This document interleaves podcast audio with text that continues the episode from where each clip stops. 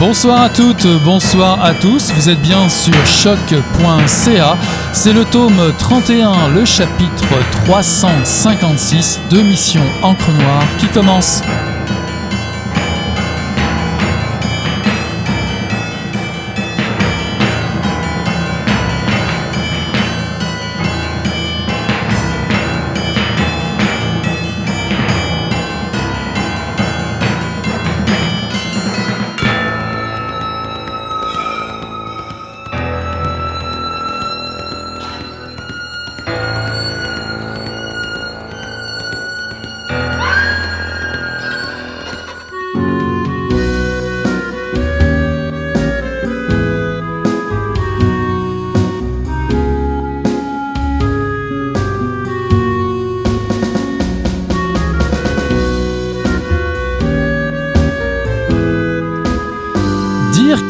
Véhicule zéro émission existe revient à croire à l'existence d'une source d'énergie infinie et sans aucun impact sur l'environnement. Or, l'on sait qu'une telle source n'existe pas. La plus vieille source que nous connaissons, le Soleil, a elle-même une durée de vie limitée. Tout ce qui existe sur Terre a une durée de vie limitée et existe en quantité limitée. Seul L'esprit humain a le pouvoir d'imaginer le concept d'infini. Celui-ci n'existe pas dans la nature. L'automobile électrique prend la forme de l'infini.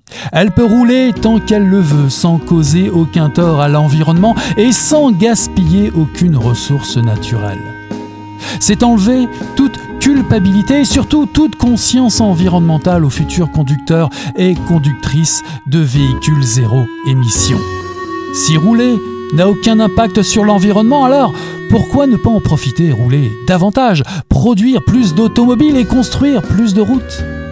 C'est également croire que l'hydroélectricité est une source inépuisable d'énergie, la plus propre jamais conçue. Bonsoir à toutes, bonsoir à tous. Ceci est un extrait de Ville contre automobile, redonner l'espace urbain aux piétons par Olivier Ducharme, paru en 2021 aux éditions Éco-Société dans la collection Polémos, Combattre, débattre.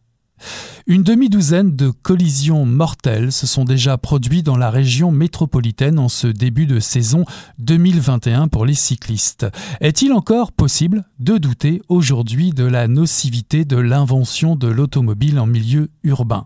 Le nombre de cyclistes dépasse largement les 3 millions de mai à septembre et ceci sont des données de 2015. Les aménagements qui ont été adaptés par la nouvelle administration Plante dès le début de son mandat se concrétisent avec le succès croissant du rêve, le réseau express vélo, comme cerise sur le Sunday. Il n'empêche, il n'empêche que la grogne demeure.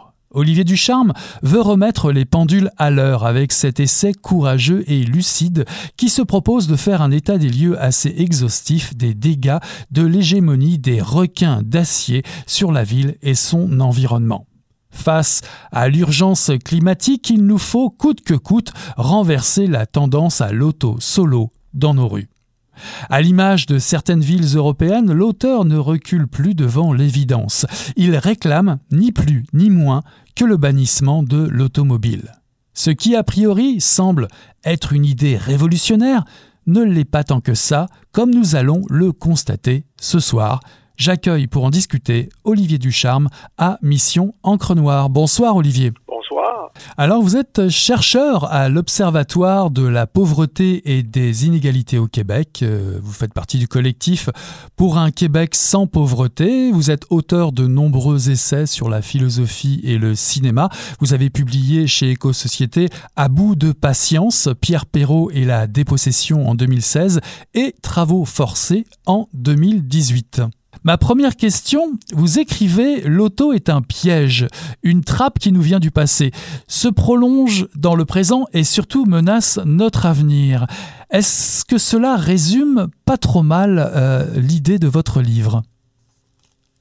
Euh, Dans mon livre, il y a une, mon livre a quand même une portée historique, c'est-à-dire d'aller euh, voir de quelle manière l'automobile s'est incrusté dans les villes pour en faire pour pour, pour la transformer complètement, parce que c'est c'est ça que j'essaie de montrer dans le livre, que ça s'est construit tout au long du 20e siècle. Le fait que la voiture entre dans la ville et prenne possession de la ville. Il euh, faut toujours avoir en tête que avant le 20e siècle, je sais que c'est une évidence, mais que l'automobile comme on la connaît aujourd'hui n'existait pas ou existait très peu. C'était un objet de luxe. Euh, les premières voitures, c'était pas les, travailleurs qui avaient droit à ça, c'était vraiment les personnes qui avaient beaucoup d'argent. Ça veut dire eux autres profiter de la vitesse que leur permettait la nouvelle invention. Ça a été euh, ça a été l'image qui, a été véhiculée par l'automobile. C'est-à-dire c'était toujours l'image euh, de gagner en vitesse. C'était aussi le signe d'un progrès technique qui, qui, allait bien avec l'époque aussi du début du 20e siècle. Mais rapidement, qu'est-ce que qu'est-ce qui est arrivé, c'est que il y avait de plus en plus de voitures dans les villes. Euh, ça s'est démocratisé. Il y avait plus de personnes qui pouvaient se permettre aussi d'avoir une voiture. Euh, donc, il y a une question qui s'est posée. Quand il y a eu trop de voitures, c'est-à-dire dès les années 20, des années 30, il y avait des embouteillages dans les grandes villes nord-américaines puis européennes. Qu'est-ce qu'on fait avec ce problème-là? Est-ce que on interdit les voitures dans les villes parce que ça cause véritablement un problème important? Ou est-ce qu'on reconstruit des villes pour permettre aux voitures de circuler le plus facilement et rapidement dans les villes?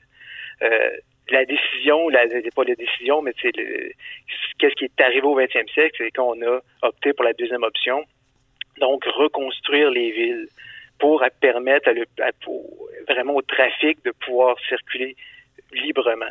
C'est-à-dire, on a élargi les rues, on a construit des boulevards plus larges, on a construit surtout des autoroutes urbaines. Les autoroutes urbaines, c'est vraiment le cœur ici du problème. Ça a été, ça a été un problème à Montréal avec, euh, il y a eu beaucoup d'autoroutes pendant qui ont été construites dans les années 50-60. Ici à Québec, vu que je demeure à Québec, il y a quand même plusieurs autoroutes urbaines qui ont été construites aussi par les années 50-60. Donc, on a pour moi, l'image que ça donne, on a défiguré la ville pour permettre à la voiture d'arriver dans les villes. C'est-à-dire, on a, on a détruit certains quartiers historiques, certains quartiers où il y avait surtout des populations défavorisées qui restent dans ces quartiers-là. Toute l'histoire d'automobile au 20e siècle, ça a été ça, ça a été quelle place qu'on lui réserve dans la ville, et la réponse, a été, on leur donne à peu près tout l'espace possible. Ouais, j'aimerais, j'aimerais rebondir sur cette, euh, sur cette idée-là, justement, euh, pour que les auditrices et auditeurs prennent bien conscience, finalement, de, de cette photo euh, que vous nous donnez, cette instantané que vous nous donnez à voir dans cet essai. Je, je regardais récemment des anciennes photos de Montréal dans, dans un livre, un livre d'images, et j'ai eu le réflexe de retenir les photos qui ne représentaient pas ou ne présentaient pas d'engins à moteur, de requins d'acier, comme vous le dites si bien. Euh, j'ai fini ma lecture en quelques minutes, euh, pour vous l'avouer, euh, car on, se rend assez vite compte que Montréal a subi durement les conséquences de l'invasion des automobiles, au risque de, choquer certaines ou certains. L'automobile s'est imposée au forceps dans les villes occidentales, mais à Montréal en particulier. Oui, c'est ça. Ça a été. à, l'époque, ils ont appelé ça les, les rénovations urbaines. C'est-à-dire, après la Deuxième Guerre, ils appelaient ça vraiment les rénovations urbaines. Il fallait rénover les villes pour permettre euh, aux automobiles de pouvoir circuler facilement. Euh, Puis ça, c'est pas l'exemple de Montréal est bon, mais Québec est aussi bon. Et dans toutes les grandes villes nord-américaines, ça s'est passé de même ici aussi. à New York, il y a eu, les, les, mêmes grandes rénovations qui ont été faites. ça a toujours été sur, sur le dos des plus défavorisés. C'est les quartiers pauvres qui étaient touchés par ça à Montréal, c'était pas Westmount qui était touché, c'était la petite Bourgogne qui était à côté. C'était vraiment des décisions pour faire une espèce de ménage aussi des centres-villes pour permettre à la richesse de rentrer plus facilement dans les villes parce que c'était toujours, il y avait toujours un intérêt économique en arrière de ces décisions-là. Comme Drapeau, Jean Drapeau, le maire de l'époque, disait, tu sais, euh, la ville est en santé quand la circulation est fluide dire c'était vraiment cette idée-là, c'est une idée économique. Le capital doit circuler vite dans une ville pour que la ville soit en santé. L'automobile est au cœur de tout ça là, ici. Alors comme on va le découvrir, euh, ce que je présentais déjà euh, dans euh, l'introduction, à la lecture, la prise de position de dire euh, que le bannissement de l'automobile est urgent n'est pas du tout une position euh, nouvelle ni révolutionnaire. Il suffit d'ailleurs d'aller jeter un coup d'œil à l'exposition actuelle à la Maison de la Culture de Notre-Dame-de-Grâce, Le Monde à bicyclette, où on retrouve effectivement bon nombre de militants de, des époques, on va dire des années 70, début des années 80. Ce monde militant a toujours été présent à Montréal sous différentes formes. Pourquoi est-il urgent de reprendre le flambeau justement aujourd'hui? Moi, l'idée de, base du livre, c'est-à-dire euh, interdire les voitures dans les villes, me vient d'un anarchiste américain que je, traite dans le livre aussi, que je, je, je l'écris un peu, qui s'appelle Paul Goodman, euh, qui est une figure assez importante intellectuelle américaine des années 50-60, euh, puis qu'on a un peu oublié aujourd'hui. Dans le monde francophone, il est presque pas connu vu qu'il n'a pas été très bien traduit. Il a été traduit certaines fois, mais assez mal. Euh, moi, l'idée vient de là. Puis il avait écrit un, article en 1961 sur bannir les voitures de l'île de Manhattan. Moi, l'idée de base du livre est née avec l'idée de Paul Goodman. Euh, avec les recherches pour le livre, j'ai découvert Le Monde à bicyclette, qui est une organisation euh, montréalaise. Je pense, je pense qu'ils ils ont, peut-être propagé aussi l'idée au, Québec en même temps, mais euh, qui est, Le Monde à bicyclette, est né en 1975.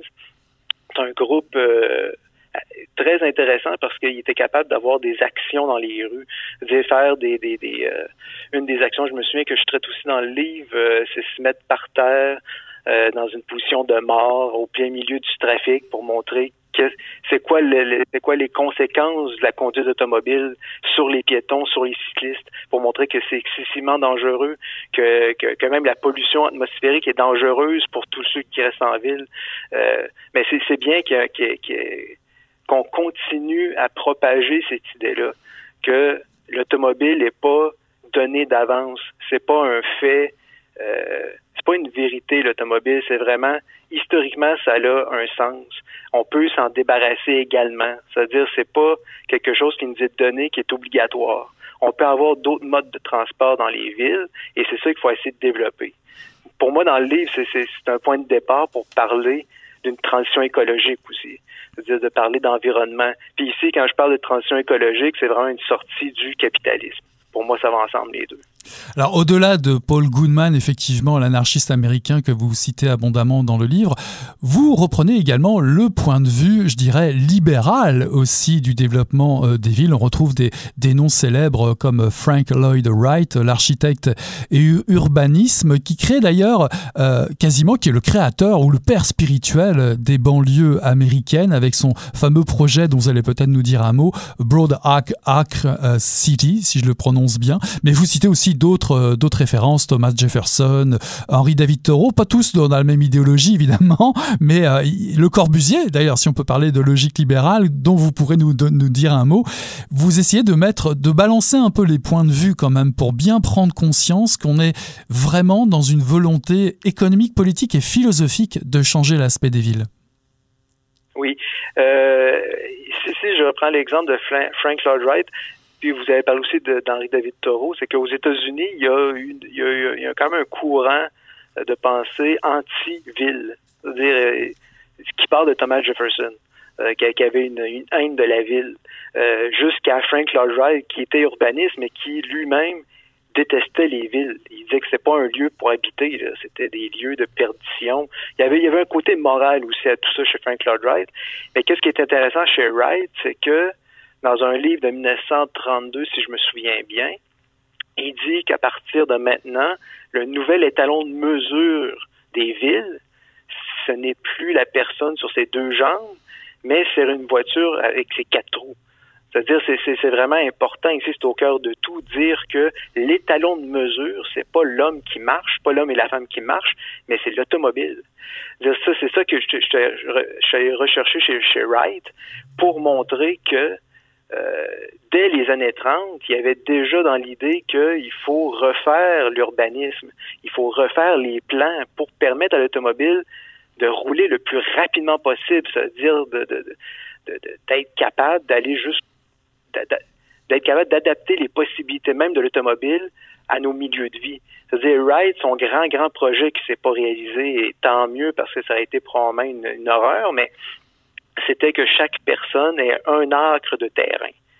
Et le territoire américain lui permettait de penser ça, parce que on sait le territoire américain était, était énorme, il est encore énorme aujourd'hui, mais c'est qu'il y aurait, lui, pour lui, une ville, la ville n'existerait plus. C'est-à-dire que chaque personne aurait son arc de terrain, sa maison, et tout ça serait relié par des grandes autoroutes. Vous voyez, ici, on a l'image assez claire et nette des banlieues actuelles pour Ride, c'était la solution pour permettre à l'automobile de vraiment rouler, cest vraiment d'avoir toutes les possibilités de l'automobile.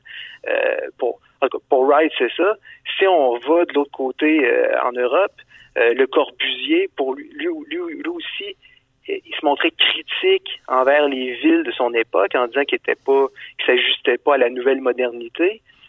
il critiquait aussi l'arrivée des automobiles dans les villes, mais en même temps, il, était pour la modernité. C'est-à-dire, il voulait que l'automobile euh, fonctionne le mieux possible, le plus vite, plus rapidement possible. C'est pour ça que lui aussi va, va essayer de, de, de, de, rénover les villes pour permettre à l'automobile de rouler le plus rapidement possible. C'est-à-dire, il voulait avoir, lui, des autoroutes surélevées, comme on a dans certaines, euh, certaines villes en ce moment même. C'est-à-dire, les piétons seraient au ras du au ras de la terre, tandis que plus haut, il y aurait des autoroutes surélevées. les deux exemples de Wright et le Corbusier permettent, de voir tout le problème qu'il y avait à l'époque, c'est-à-dire quelle place qu'on donne à l'automobile? Euh, est-ce qu'on l'interdit dans les villes ou est-ce qu'on reconstruit les villes pour permettre son apparition? C'est vraiment la deuxième option qu'on choisi les deux, c'est ça qui va arriver c'est ça qui va se passer, surtout après la Deuxième Guerre mondiale, en Europe et aux États-Unis, puis ici au Canada. On va décider de reconstruire les villes. Euh, pour moi, c'est pas c'est pas une bonne chose. Pour moi, ça, a amené au désastre qu'on connaît actuellement. Et aussi, ça a amené à un désastre environnemental avec l'automobile puis avec la pollution que qu'elle l'amène avec elle. Mhm. Alors Paul Goodman, évidemment que vous citez abondamment, comme vous le disiez tout à l'heure, déclare Nos problèmes ne sont pas technologiques ou sociologiques, ils sont moraux et politiques. Alors ça a été vrai à Montréal et à Québec. Votre livre fournit bon nombre d'exemples très bien euh, documentés. Or, si on regarde la réalité aujourd'hui, puisque votre livre est aussi beaucoup euh, intégré dans la réalité d'aujourd'hui, bah, le maire Labaume ou le candidat Coder à venir ou même le Premier ministre ne semble pas enclin à modifier euh, les règles du jeu. Non, pas du tout, euh, pas du tout. Euh, on s'en va pas dans la bonne direction, c'est évident, parce que l'automobile est payante. le fait de construire des nouvelles routes, c'est payant aussi. Puis politiquement, c'est payant. Il n'y a aucun, a aucun candidat à la mairie de Québec, Montréal ou, ou même le premier ministre québécois qui pourrait gagner ces élections en disant je vais éliminer les voitures dans les villes. Ça, c'est c'est évident que ça passerait pas du tout. Euh, et on voit, on le voit présentement avec les grands projets de, de, de, transport en commun qu'on a tant à Montréal qu'à Québec. À Montréal, il y a le REM qui prend beaucoup de place. Ici à Québec, on a le tramway et probablement le troisième lien. Euh, tous ces grands projets-là font, pour moi, font partie du passé. C'est-à-dire dépenser beaucoup d'argent dans des grands projets. Pour quelle raison, je, je l'ignore encore aujourd'hui, parce que euh, c'est un autre sujet important du livre, c'est que si euh, on décide de, continuer avec la voiture, qu'on mette le nombre de, de, de, comment je pourrais dire, de si on ne procède pas à un réaménagement urbain pour permettre à la voiture de disparaître, ben il se passera absolument rien. On peut faire les grands projets, tous les grands projets qu'on veut, comme le REM à Montréal, comme le tramway à Québec, il se passera absolument rien parce que les voitures vont encore prendre tout l'espace.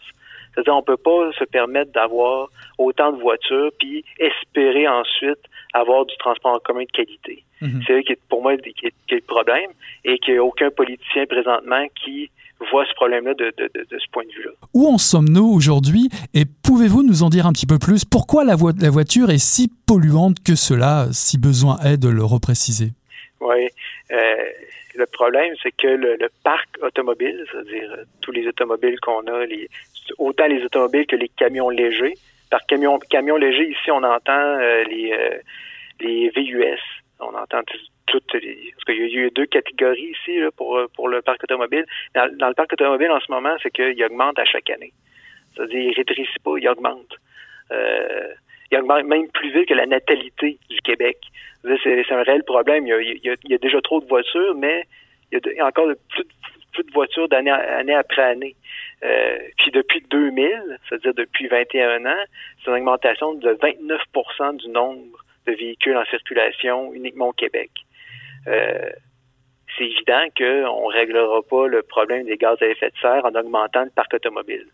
Ça, c'est une évidence. Euh, comment on peut comment on peut penser ça aujourd'hui, qu'on va qu'on va atteindre les objectifs sans changer réellement notre manière de vivre? Parce que c'est là qu'il y a le problème. Euh, peut-être qu'on va en parler plus tard, mais tu sais, faire le changement vers les voitures électriques, oui, ça va permettre de, diminuer les gaz à effet de serre, mais ça ne réglera pas du tout le problème des effets nuisibles de l'automobile en tant que tel. C'est de l'automobile en tant que boîte d'acier qui roule, qui, bloque les chemins dans les dans les villes. Ça ne réglera pas du tout ce problème-là. Donc, pour les gaz à effet de serre, il va falloir avoir des mesures plus drastiques que ça, que, que même le, passage vers l'auto électrique, ça ne réglera pas tout le problème en arrière de ça. Ah même si le Québec même si le gouvernement du Québec s'en va vraiment dans cette direction-là, il, il, donne des subventions pour que les gens s'en achètent des voitures électriques et il veut aussi euh, promouvoir l'hydroélectricité qu'on a en, abondance et aussi l'extraction du lithium qu'on a dans le nord du Québec. C'est-à-dire, pour le gouvernement du Québec, c'est vraiment la meilleure chose au monde, l'auto électrique, parce que ça va permettre, encore une fois, d'aller de, de, vers nos ressources naturelles, de, continuer comme avant. C'est, pour moi, c'est là qu'est le problème. Bah, l'économie verte, parlons-en, puisque là, dans la politique politicienne, rien ne change, puisque euh, François Legault veut son grand projet, il veut entrer dans, dans l'histoire, a priori.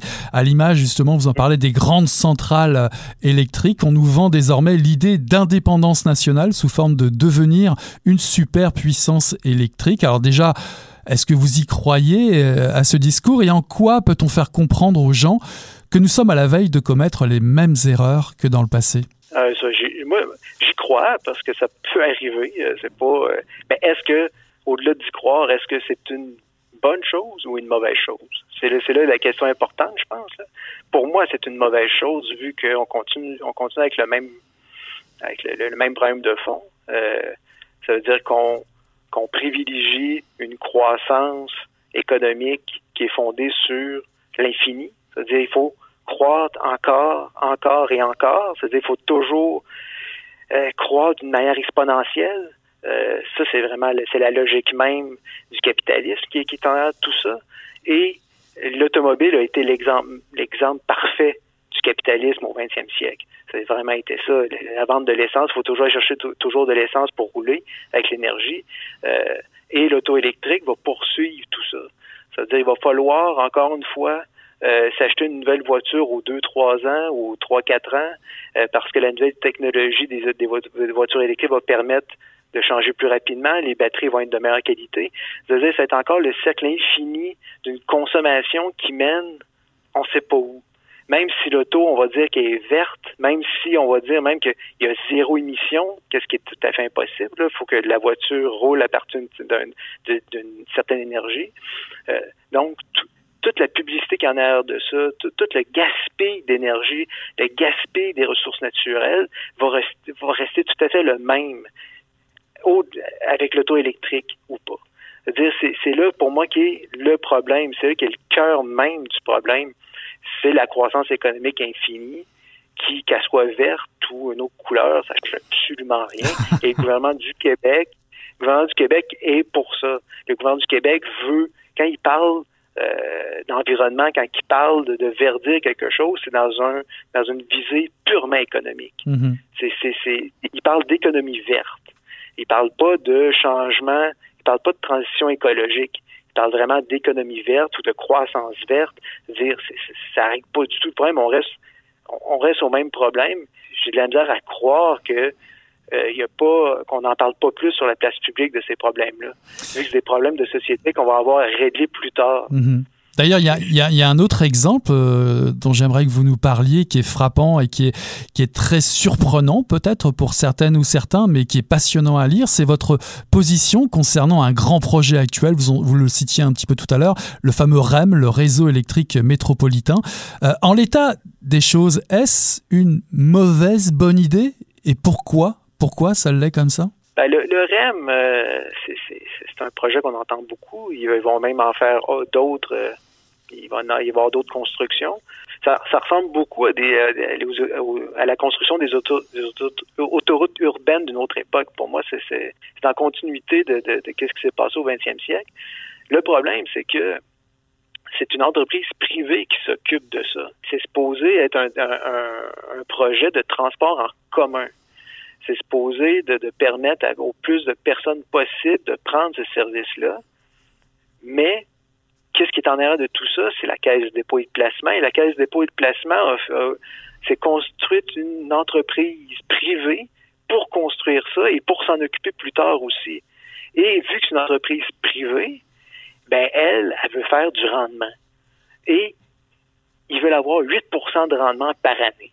C'est-à-dire, déjà là, le transport en commun, si c'est vraiment un bien commun, un bien pour le plus de personnes possible, doit pas viser le rendement en tant que tel. C'est comme si on dit aux hôpitaux, ah ben là, il faut avoir un rendement des hôpitaux, c'est pas juste des dépenses pures, c'est comme le système scolaire, c'est comme si on disait, il faut avoir, il faut faire de l'argent avec ça.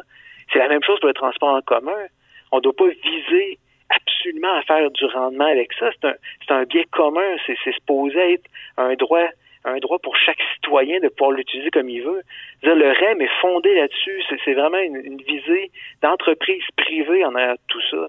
C'est-à-dire, on est très loin de l'idée d'un bien commun, d'un droit universel au transport, qui est supposé être le transport en commun. C'est-à-dire, pour moi, c'est là qu'est le problème majeur avec le REM.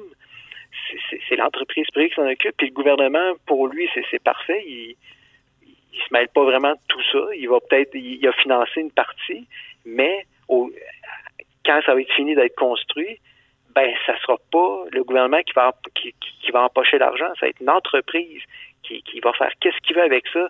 Et si jamais il n'y a pas son 8% de rendement par année, qu'est-ce qui va se passer?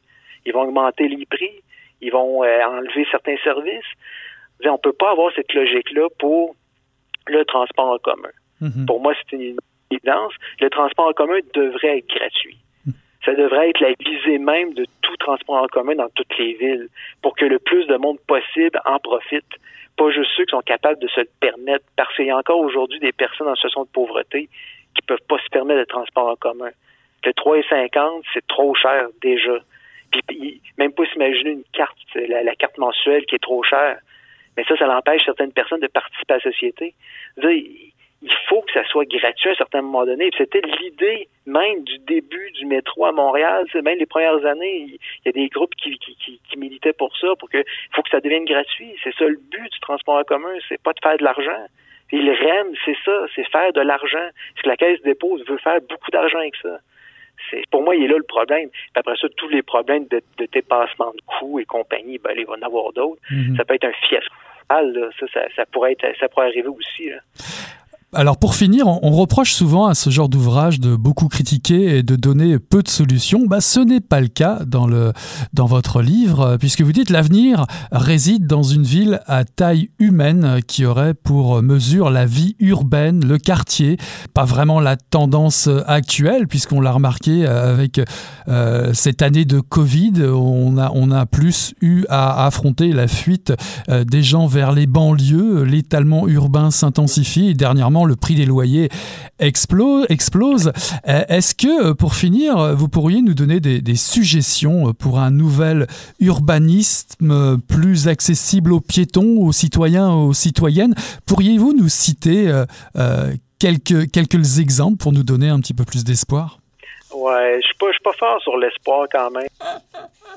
c'est pas pour ça que j'écris des livres, mais c'est plutôt pour montrer les problèmes, mais pour moi, c'est comme quand j'ai dit euh, auparavant, euh, quand, je, parlais de Frank Lloyd Wright qui disait que le, nouvel étalon de mesure, c'est la voiture. Moi, je sais, je, je, sais de montrer dans le livre qu'on devrait changer d'étalon de mesure. On devrait revenir à la marche. On devrait revenir à vraiment la plus simple expression du transport, nos, nos, deux jambes, notre propre énergie. Euh, donc, si on prend ça comme étalon de mesure, être, capable de tout faire à la marche, c'est-à-dire aller à l'épicerie, euh, aller à l'école, profiter des commerces autour, profiter de tous les services qui sont offerts partout, on serait capable de, le faire à la marche ou en transport en commun. C'est-à-dire, si on prend ça comme étalon de mesure, ben ça change le, le, le, plan d'urbanisme.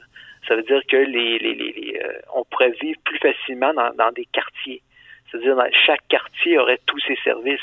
On ne s'est pas obligé de, de, de, faire une heure de transport en commun pour avoir droit à un service. Non, on l'aurait dans notre propre quartier. Moi, c'est là que je finis le livre aussi, là, mais ça serait l'image même d'une vie de quartier qui est décentralisée.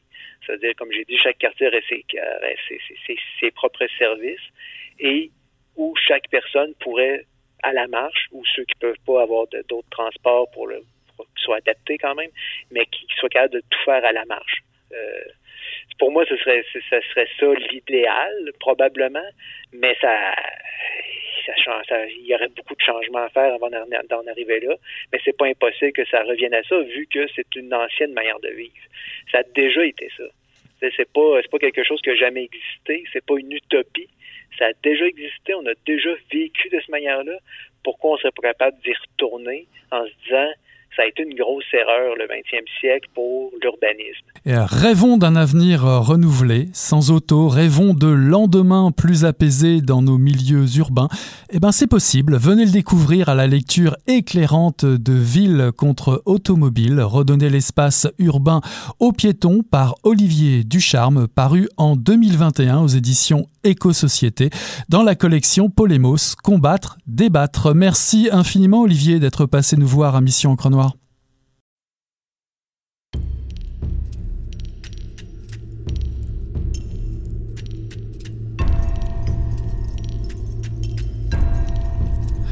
Partout dans le monde, les territoires ancestraux des peuples autochtones sont, pour peu qu'ils soient respectés, des foyers de biodiversité. Survival met ainsi régulièrement en avant sur les réseaux sociaux et sur son site internet des photographies aériennes frappantes des régions amazoniennes dévastées par la déforestation, par la prolifération des routes et par le morcellement des terres agricoles. Au milieu de chacune de ces photos, à bien des égards plus éloquentes que tout ce que je pourrais écrire dans ce livre, apparaît cependant souverain et encerclé par la désolation, un îlot vert foncé, presque intact, qui correspond systématiquement au territoire tribal d'une des nombreuses populations indigènes qui habitent le territoire brésilien. Cette tendance des populations indigènes de taille réduite ou modérée à prendre soin de leur milieu et à le considérer comme un foyer se transpose dans leur représentation et leur ontologie. L'on a pu avancer que les populations de chasseurs-cueilleurs percevaient leur milieu comme un environnement donateur, à la différence des populations de cultivateurs qui ont plutôt tendance à y voir une réalité menaçante, pour ne pas dire hostile.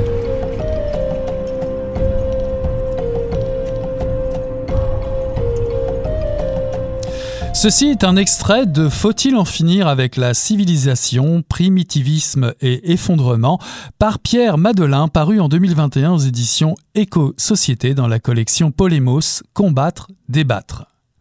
Où et quand l'humain a-t-il commencé à perdre le contrôle de ses influences néfastes sur l'écologie? Est-il possible de retrouver un mode de vie qui pourrait rapidement nous permettre de rompre avec ces mauvaises habitudes? Pour les partisans des théories primitivistes, la réponse est oui. Même s'il reste plutôt rare de rencontrer ces militants dans les rues, il n'empêche que leurs idées, en revanche, circulent beaucoup plus. Au cœur de ces réflexions repose l'idée que la responsabilité de la crise écologique actuelle soit imputable à la naissance de la civilisation. Dans le cas où cette hypothèse se confirmerait, y a-t-il là matière à revenir en arrière? Est-il pour autant souhaitable de retourner à l'état de chasseur-cueilleur pour sauver la planète? Existe-t-il un échappatoire vers un Éden préhistorique? Pierre Madelin examine à la loupe ses propositions. Comme il pressent le danger de tomber dans un piège idéologique se drapant dans les valeurs et les idéaux d'un monde moderne, aux abois et avide de solutions à court terme. Je reçois ce soir à Mission Encre Noire Pierre Madelin pour discuter du rapport trouble que l'Occident entretient avec la nature sauvage. Bonsoir Pierre. Bonsoir. Alors vous êtes euh, philosophe et traducteur spécialisé dans les humanités environnementales. Vous êtes l'auteur de Carnet d'estive paru chez Wild Project en 2016 et de Après le capitalisme paru chez Éco-Société en 2017. Ma première question, faut-il en finir avec la civilisation? D'où vient cette question, cette urgence d'aborder ce thème aujourd'hui?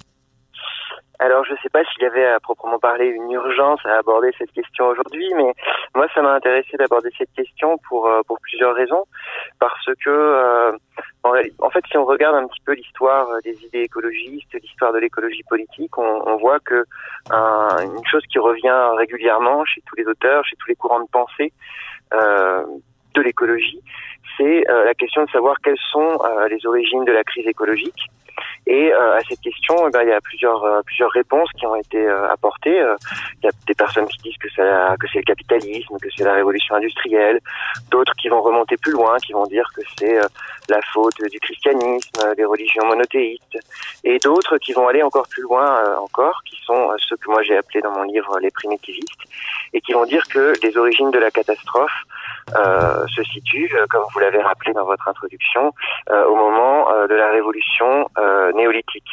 Donc moi, ça m'intéressait d'interroger cette question et cette question de, des origines de la crise écologique, non pas tant parce que les primitivistes en tant que tels seraient nombreux en tant que militants ou en tant que même en tant que penseurs revendiqués sous cette étiquette, mais parce que parce que les interrogations des primitivistes et leurs thèses euh, font écho à des débats euh, importants euh, en anthropologie sociale, en histoire des civilisations, en histoire des sociétés.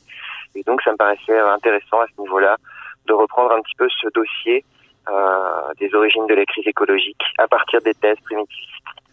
Dans deux grandes parties, vous posez un regard critique sur les théories défendues par un nombre croissant de chercheurs et de militants, militantes qui se réclament du primitivisme. Alors déjà, pour nos auditrices et nos, auditeurs, vous pourriez définir qu'est-ce que, qu'est-ce que le primitivisme? Alors le primitivisme, euh, primitivisme, comme je l'ai rapidement mentionné euh, tout à l'heure, c'est, moi je me suis intéressé donc non pas tellement euh, au, militantisme primitiviste, au groupe militant qui se réclame de primitivisme, mais à ce que j'ai appelé l'idée primitiviste. Et cette idée primitiviste, bah, qu'est-ce quelle est-elle? Elle est, elle est assez simple à formuler. C'est l'idée selon laquelle les origines de la crise écologique doivent être situées au moment de la révolution néolithique, lorsque les sociétés humaines ont cessé euh, d'être des sociétés de chasseurs-cueilleurs pour devenir euh, des sociétés euh, d'agriculteurs et d'éleveurs. Pour les primitivistes, ce moment de domestication du monde vivant, eh bien, est aussi le début de sa domination. Il y a théorie primitiviste vraiment une équivalence qu'on va toujours retrouver entre la domination et la domestication. Pour eux, à partir du moment où il y a domestication, il y a domination ipso facto. Et les primitivistes vont même un petit peu plus loin puisqu'ils vont non seulement faire remonter euh, les origines de la domination de la nature à sa domestication, mais qui vont même euh, en déduire que toutes les dominations et tous les rapports de domination internes à la société humaine, le patriarcat, l'esclavage, les inégalités de richesse, etc., découlent d'une certaine façon, eux aussi, de la domination et de la domestication du vivant. C'est-à-dire qu'ils vont, ils vont penser que d'une certaine façon, euh, il y a eu un phénomène un peu de mimétisme qui a conduit les êtres humains, ou certains êtres humains, à partir du moment où ils ont domestiqué les plantes et les animaux, à en domestiquer d'autres. Et donc euh, les, hommes à domestiquer les femmes, si on veut, euh, dans le cadre de l'institution patriarcale, ou certains, certaines personnes libres à domestiquer les esclaves. Euh, et donc voilà, la, la, domestication devient vraiment le, le, grand critère, le grand, le grand paradigme qui permet de penser pour eux la domination. Alors les, primitivismes affirment effectivement que l'époque charnière, le moment où la crise écologique euh, s'amorce, est, situé euh, au début de l'élevage et de la sédentarisation. Cela voudrait-il dire que les années antérieures nous serviraient de modèle pour trouver euh, de nouvelles solutions à nos problèmes d'aujourd'hui? Alors, je dirais que là-dessus, euh, la plupart des, des, primitivistes, on va dire de ceux qui défendent l'idée primitiviste, euh, évidemment sont bien conscients qu'il est impossible de revenir à, une société de chasseurs-cueilleurs. Donc leur, leur, euh, leur, position relève plus d'une lecture de l'histoire des sociétés humaines, de ces grandes évolutions, d'un diagnostic si on veut, mais il n'y a pas véritablement de d'appel euh, à en revenir à une société euh, paléolithique, puisqu'ils savent bien que, que, la chose est impossible. Même parmi des théoriciens primitivistes revendiqués comme l'américain Paul Shepard, euh, eh bien cette cette option n'est pas envisagée. Il n'y a guère que quelques primitivistes très marginaux comme John Zerzan qui eux pensent vraiment qu'il faut en revenir à une société de chasseurs-cueilleurs, mais bon, ils sont, ils sont pas vraiment pris très au sérieux. Euh, donc c'est un modèle, si vous voulez, c'est un modèle c'est un modèle politique, un modèle euh, anthropologique, un modèle de rapport à la nature qui est érigé euh, dans le passé, mais pour autant, la plupart de ceux qui érigent ce modèle euh, ne pensent pas que ça puisse être un modèle que l'on puisse suivre aujourd'hui il y a évidemment certaines limites à cette façon euh, de voir les choses. Vous jugez assez limité cette, cette vision angélique de société de chasseurs-cueilleurs qui sont présentées avec toutes les qualités du monde. En lisant tout ça, je me suis dit finalement c'est du Québec solidaire avant l'heure et surtout euh, cela match parfaitement avec l'ère du temps. Un peu trop peut-être euh, à votre goût, vous allez démonter point par point chacun de ces arguments. Euh, oui, effectivement, une des, thèses que je défends, c'est que d'une certaine façon, les, théories primitivistes constituent un petit peu ce que le sociologue euh, Zygmunt Bauman appelle une, rétrotopie. C'est-à-dire qu'on va, on va projeter euh, sur des sociétés passées, on va rétro-projeter sur ces sociétés euh, des idéaux euh, qui sont ceux, on va dire, de la modernité, en tout cas d'une certaine modernité, celle, celle du socialisme, celle, celle de l'idéal d'autonomie et, et, on va attribuer toutes les toutes les idéaux et toutes les valeurs que l'on aimerait trouver dans nos sociétés, mais qui y font de plus en plus défaut euh, à des sociétés euh, qui appartiennent à un, très lointain passé. En fait, comme si comme si l'inaccessibilité de ces de ces idéaux dans notre présent euh, les, les, transposait dans un passé euh, tout aussi euh, inaccessible. Et alors, il faut reconnaître que bon, mon livre est, est effectivement une critique du primitivisme, mais c'est pas une critique, on va dire euh, c'est une critique bienveillante d'une certaine façon parce que bon, je, je, je, dis que les primitivistes posent un certain nombre de questions qui moi me semblent intéressantes. Et puis euh, tout n'est pas faux dans ce qu'ils disent c'est-à-dire qu'effectivement euh, d'après ce qu'on peut savoir euh, aujourd'hui travaux anthropologiques, archéologiques, préhistoriques eh bien les sociétés de chasseurs-cueilleurs connaissaient effectivement certains certains certains aspects positifs. C'est-à-dire que probablement que dans nombre d'entre elles voilà l'alimentation était correcte euh, le temps de travail était relativement limité parce qu'il a été par rapport à ce qu'il a été par la suite. Euh, L'exposition aux épidémies était limitée. Euh, voilà, euh, beaucoup de sociétés de chasseurs-cueilleurs connaissaient un, un, un égalitarisme euh, dans la sphère que nous on appellerait économique euh, marqué, c'est-à-dire qu'il n'y avait pas d'inégalité de richesse, il n'y avait pas de riches et de pauvres. Euh, par contre, euh, voilà, quand on quand on creuse un petit peu plus euh, dans la littérature anthropologique, eh bien on, découvre, on découvre aussi le, revers de la médaille, c'est-à-dire qu'on découvre qu'il y avait des sociétés de chasseurs-cueilleurs qui pratiquaient l'esclavage, par exemple. Il y avait des sociétés de chasseurs-cueilleurs, même pour ainsi dire la plupart, euh, où, les, hommes euh, exerçaient une domination assez marquée sur les femmes. Et puis, dans nombre de ces sociétés, on peut penser aux sociétés d'Australie aborigène, d'Amazonie, de, Terre de Feu, ou du Grand Nord, même des sociétés inuites. Euh, il y a des cas assez documentés là-dessus. Et bien, il y avait des, affrontements armés très réguliers. Il y avait une mortalité assez forte dans ces sociétés pour ce que l'on en sait aujourd'hui.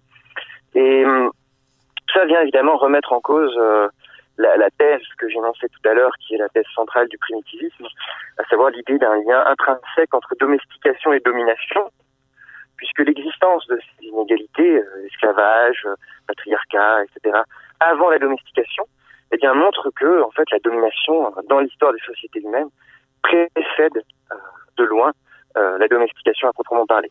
Il n'y a donc pas besoin d'avoir domestiqué les plantes et les animaux pour pour que pour, amorcer ou pour enclencher un processus de domination de certains êtres humains par d'autres. Ouais, bah alors quel est l'intérêt justement de, remonter si loin et de vouloir trouver euh, l'origine du dérèglement écocide et autodestructeur dont nous vivons les impacts aujourd'hui? En fait, la question c'est en quoi ces idées primitivistes nous aident-elles à affronter euh, nos problèmes aujourd'hui, à votre avis? Primitivistes, euh, comme, comme, comme je le suggérais tout à l'heure, si, si on les prend au pied de la lettre, c'est-à-dire si on les prend comme une invitation à redevenir des chasseurs-cueilleurs, euh, évidemment, elles n'ont aucun intérêt et elles ne nous aident en rien euh, à affronter la crise écologique aujourd'hui, puisque même si nous le souhaitions, comme, je, comme je le rapporte dans le livre, il faudrait une décroissance démographique absolument considérable, à hauteur de, je sais pas, 95-98% de la population mondiale, pour qu'un mode de vie fondé sur la chasse et la cueillette soit euh, viable d'un point de vue écologique. Donc c'est évidemment absolument pas possible.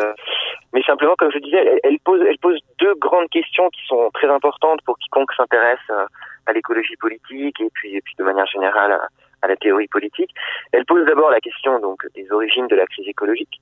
Et même si moi je ne partage pas la réponse que les auteurs primitivistes apportent à cette question, eh bien, euh, je trouve que c'est intéressant parce que cette question en elle-même est stimulante donc euh, c'est intéressant de la reprendre et d'examiner les impasses des réponses primitivistes pour pour pour euh, pour, pour soi-même se demander euh, quelle est l'origine de cette crise.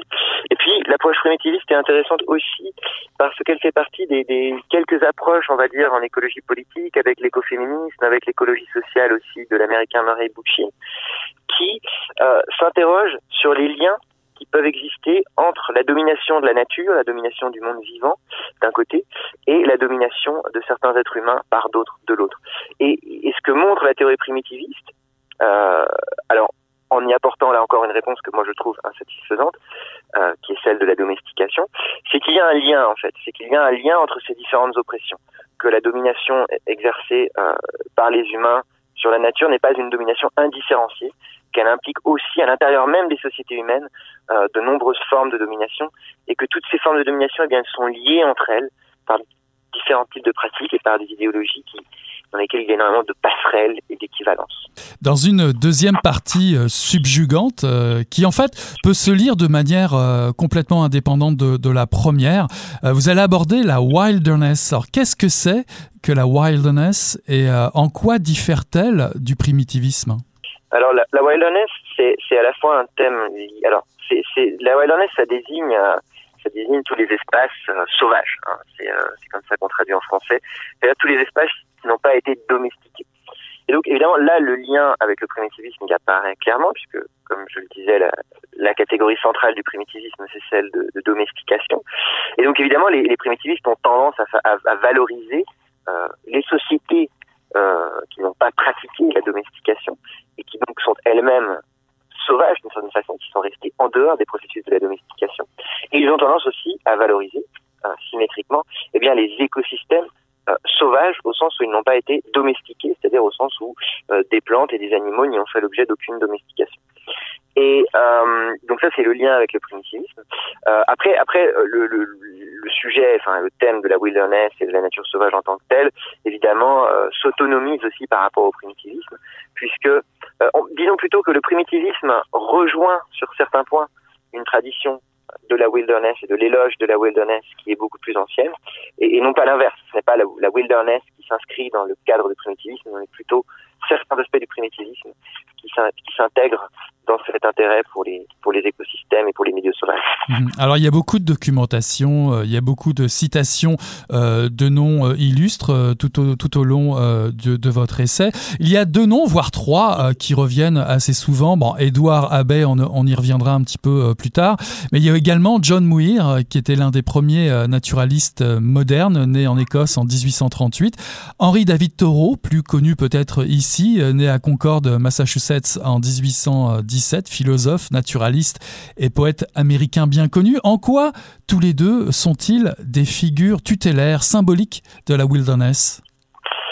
Eh bien, oui, Muir et, Thoreau, donc euh, deux grandes figures euh, du 19e siècle euh, américain. Muir mourra au début du 20e siècle, mais il est quand même essentiellement un homme du 19e siècle, font partie des premiers à avoir notamment bah, confronté au développement de l'industrie aux États-Unis, à avoir plaidé en faveur de la défense de territoires sauvages. Alors sauvage, ça ne veut pas forcément dire vierge, et eux-mêmes ne les considéraient pas nécessairement comme tels, parce qu'ils avaient conscience que ces territoires avaient été habités par des populations autochtones avant eux. Mais euh, dans le contexte d'une industrialisation galopante dans la seconde moitié euh, du, du 19e siècle, ils ont eu le sentiment euh, qu'il fallait préserver des espaces euh, libres autant que possible euh, de l'interférence euh, des sociétés humaines. et donc ils ont ils ont été notamment parmi les premiers à, à s'engager en faveur de la création de, de parcs nationaux. John Muir jouera un rôle important dans la dans la protection notamment de ce qui est aujourd'hui le, le Yosemite dans la Californie, puisque c'était une région qu'il avait coutume d'arpenter euh, à pied. Était lui-même un, grand explorateur et un, naturaliste amateur euh, très compétent. Et, donc voilà, ce sont des, figures tutélaires de ce point de vue-là, parce que ce sont un peu des, pionniers euh, de, l'idée de, protection de la nature. Euh, aux États-Unis. C'est l'occasion pour vous de nous entretenir des rapports que les sociétés occidentales entretiennent avec la nature. Un parc national, pour vous, est une aberration et une émanation de l'esprit capitaliste. Pouvez-nous nous l'expliquer? C'est peut-être quelque chose qui est peut-être un petit peu moins connu ou compris euh, par euh, nos auditrices ou nos éditeurs. Alors, je pense que les parcs nationaux, il y a une, une grande diversité de parcs nationaux à travers le monde et euh, moi je ne voudrais pas laisser croire que les, parcs nationaux sont nécessairement des, émanations diaboliques du capitalisme. Il y a, y a des parcs nationaux qui font qui font des travail de protection réel et, souvent remarquable dans des contextes difficiles. Donc il ne s'agit pas de jeter la pierre à, toutes les politiques de protection de la nature institutionnelle telles qu'elles peuvent exister. Mais euh, je rappelle néanmoins dans mon livre, euh, et c'est un thème qui aujourd'hui est en train de devenir de plus en plus euh, connu et qui il y a pas mal de publications autour de ça en ce moment, que la création des premiers parcs nationaux aux États-Unis notamment, mais c'est un modèle qui s'est ensuite reproduit dans beaucoup d'endroits à travers le monde malheureusement continue à, avoir cours aujourd'hui. La, la, création des parcs nationaux s'est faite euh, au détriment des populations autochtones qui, les habitaient, c'est-à-dire que euh, ces populations ont tout simplement été euh, expulsées euh, pour que euh, les parcs soient créés et pour qu'ils puissent répondre au niveau de leur esthétique et de leur sécurité aux attentes du public qui souhaitait les visiter et qui souhaitait les parcourir. Donc pour moi c'est alors là où là où là où les parcs nationaux deviennent souvent, euh, parfois peut-être à leur dépens, mais euh, finissent souvent par être intégrés à des mécanismes capitalistes, c'est qu'évidemment on vit dans une société où, tout exige d'être d'être valorisé et d'être transformé en, en marchandises pour assurer l'accumulation du capital. Et euh, vous n'ignorez pas qu'une des plus grandes industries aujourd'hui économiques au niveau mondial, c'est l'industrie touristique. Et très rapidement, eh bien, de nombreuses personnes, de nombreux promoteurs, de nombreux hommes politiques ont bien perçu que il y avait euh, une manne finalement euh, à exploiter à ce niveau-là euh, dans la protection d'espaces naturels. La plupart des pays du monde, et notamment aux États-Unis, l'entrée des parcs, des parcs nationaux est payante. Et il y a vraiment quelque chose de l'ordre du parc d'attraction mmh. euh, dans la plupart des parcs nationaux. Il y a vraiment quelque chose de l'ordre d'une marchandisation de la nature euh, qui est à l'œuvre euh, dans les modèles de protection et dominants, qui, qui représente généralement quand même une, une manne très forte pour un certain secteur de l'économie. Oui, à ce titre, euh, il faut encourager peut-être la lecture d'un livre qui vous a marqué d'ailleurs, parce que vous le citez euh, beaucoup euh, dans cet essai, c'est celui d'Édouard Abbé, Désert solitaire, un livre qui est paru en 1968 et qui décrit parfaitement les enjeux, en tout cas la fréquentation des parcs nationaux aux États-Unis. C'est assez cynique et parfois très drôle. Justement, pour rebondir sur Édouard Abbé, faut-il faut, -il, préserver des endroits dénués justement de, présence humaine. Y en a-t-il encore? Et est-ce que ce serait là une solution pour limiter euh, notre capacité de nuisance? Alors c'est une, vaste question. Je pense qu'historiquement, euh, il y a eu euh, au sein des sociétés capitalistes souvent une, partition de l'espace entre d'un côté des espaces surexploités et de l'autre côté des espaces sanctuarisés où on interdisait toute présence humaine ou en tout cas toute activité euh, d'ordre économique euh, dans, dans les territoires euh, protégés en question. évidemment, face à, face à, face à cette partition, eh bien, on, voit, on voit après 150 ans d'histoire de protection de la nature à l'intérieur des sociétés capitalistes, que cette partition n'a pas fonctionné. C'est-à-dire qu'on a, on a eu beau protéger et sanctuariser un certain nombre d'espaces, ça n'a pas, ça n'a pas suffi, hein, absolument pas, euh, au contraire, à endiguer euh, la dynamique écocide du capitalisme contemporain, puisque bien qu'il existe aujourd'hui un nombre de zones protégées à travers le monde sans cesse croissant, eh bien la situation de la biodiversité, des écosystèmes à l'échelle mondiale ne cesse de se détériorer. Alors face à cette situation, eh bien il y, a, il y a des gens qui, qui surenchérissent on pense par exemple au célèbre biologiste Wilson qui dit qu'il faut carrément mettre de côté 50% de la Terre et, ne plus rien toucher. Et, réserver les 50 autres pourcents euh, aux activités économiques. Ça, c'est la radicalisation de cette partition de l'espace terrestre entre euh, une zone surexploitée et une zone totalement sanctuarisée. Euh, après, il y a d'autres qui vont dire, bah non, justement, ce modèle-là n'a jamais marché c'est pas en le radicalisant qu'on va trouver des solutions. Donc ils vont dire, eh bien, il faut transformer euh, le monde en un, jardin en quelque sorte. C'est-à-dire que maintenant, la terre entière est habitée, euh, la biosphère entière est habitée. Il ne s'agit pas tellement de sanctuariser certaines zones et d'en surexploiter d'autres, mais essayer d'habiter euh, l'ensemble de la biosphère terrestre de façon harmonieuse, en, en transformant évidemment toutes nos pratiques et tous nos rapports sociaux à cette fin. Et puis il y a la troisième option, qui serait plutôt la mienne, qui est de dire oui avec la l'option précédente, oui effectivement il est important de, de transformer nos, nos, nos pratiques, ça c'est évidemment indispensable, et de faire en sorte que, que, que toutes nos pratiques euh, puissent devenir des pratiques vertueuses d'un point de vue écologique, si on veut.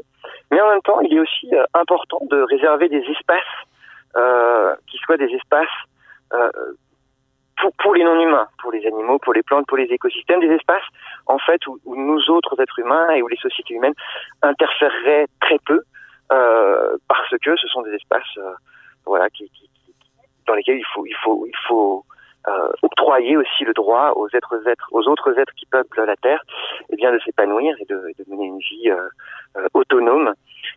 Sans compter que, que, que et, on, et on le voit aujourd'hui avec la crise du coronavirus aussi, eh bien la préservation euh, d'un certain nombre de frontières entre les espaces habités et les espaces sauvages est aussi euh, indispensable euh, à, la prévention notamment de, de, des émergences zoonotiques qui créent la pandémie que l'on connaît aujourd'hui et qui en créeront sans doute d'autres à l'avenir.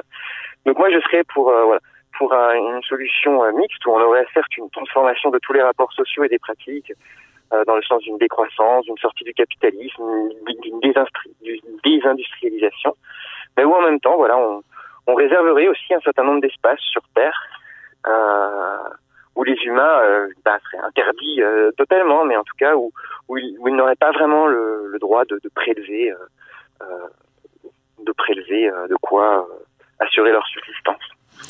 Dans quel monde voulons-nous vivre? Quelles sont les questions à nous poser d'urgence? Quel débat faut-il engager pour mettre un terme à la destruction des espèces et des individus par la civilisation industrielle? Cet excellent essai vous offre quelques pistes de réflexion. Faut-il en finir avec la civilisation? Primitivisme et effondrement par Pierre Madelin, paru en 2021 aux éditions Éco-Société dans la collection Polémos, combattre, débattre. Merci beaucoup Pierre d'avoir accepté cette invitation à Mission Encre Noire. Voilà qui conclut Mission Encre Noire pour ce soir, le tome 31, le chapitre 356. J'ai eu le loisir de recevoir en première partie d'émission Olivier Ducharme pour nous présenter son essai Ville contre automobile, redonner l'espace urbain aux piétons, paru en 2021 aux éditions Éco-Société dans la collection Polémos, combattre, débattre. En seconde partie d'émission, Pierre Madelin est venu nous rendre visite pour nous présenter Faut-il en finir avec la civilisation Primitivisme et effondrement paru en 2021 aux éditions Éco-Société dans la collection Polémos, combattre, débattre. Voilà, on tourne la page de Mission Encre Noire et on se dit à la semaine prochaine. Salut là